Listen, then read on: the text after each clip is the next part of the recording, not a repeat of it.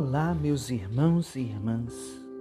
Que alegria podermos mais uma vez refletirmos juntos em nosso programa Mensagem de Fé, a palavra de Deus, a liturgia proposta pela Santa Igreja neste dia de hoje, quarta-feira. Estamos na semana de oração pela unidade dos cristãos em plena novena de Pentecostes nos preparando para essa grande solenidade do derramamento do Espírito Santo sobre a igreja nascente, a igreja de outrora e a igreja de hoje. O evangelho de hoje encontra-se no capítulo 17 de São João, versículos de 11 a 19. E nele nós continuamos vendo o discurso de despedida de Jesus, que agora se encerra com uma oração. Sim, a oração sacerdotal.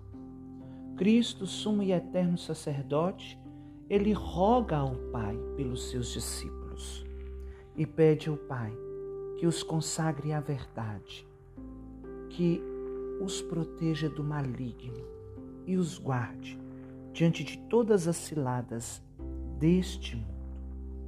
Sim, é justamente este o desejo de Jesus.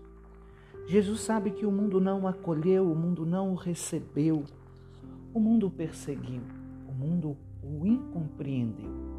Ele foi rejeitado pelo mundo, de forma muito especial pelos seus, começando por seus familiares que o chamavam de louco.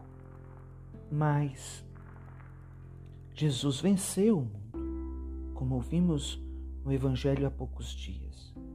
E ele venceu o mundo justamente porque ele guardou a palavra do Pai.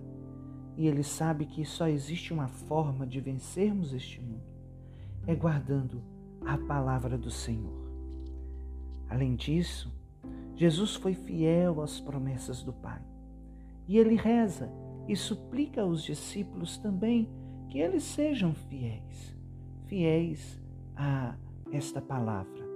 Palavra que irão anunciar a todas as nações com palavras, mas acima de tudo, palavra que é preciso ser traduzida em gesto concreto, em vida.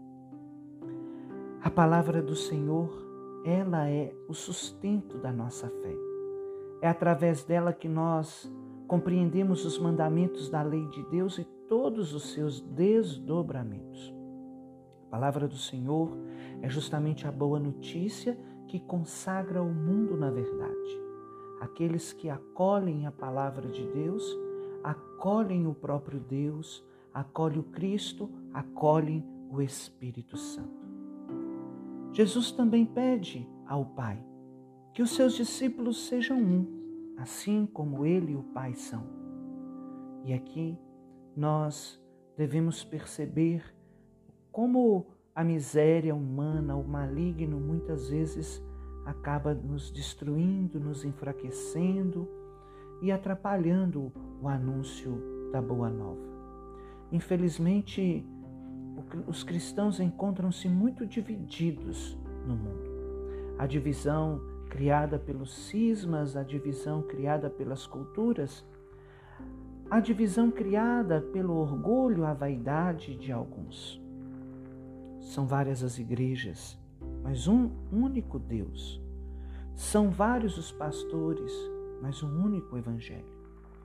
E às vezes, dentro de uma só igreja, há divisão.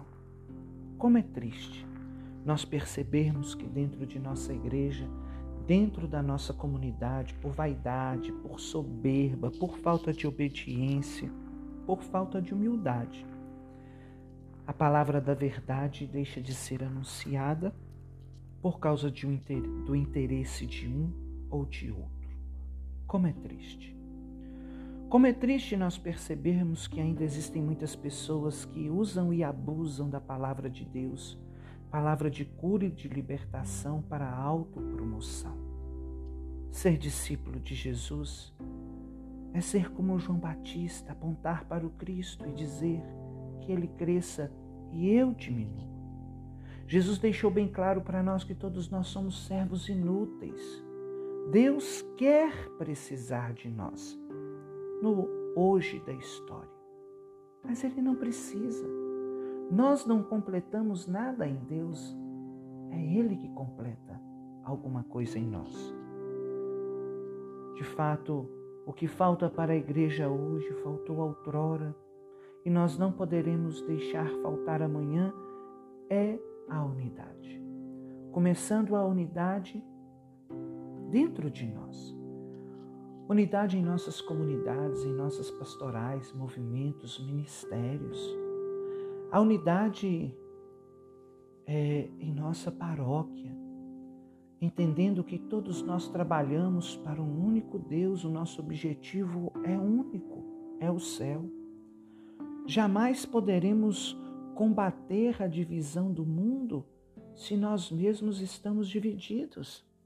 É preciso pedirmos ao Pai o dom da unidade. Ó Senhor Jesus Cristo, que dissestes aos vossos apóstolos, eu vos deixo a paz, eu vos dou a minha paz. Dai-nos também a unidade. Em nome do Pai, e do Filho, e do Espírito Santo. Amém. Deus abençoe você.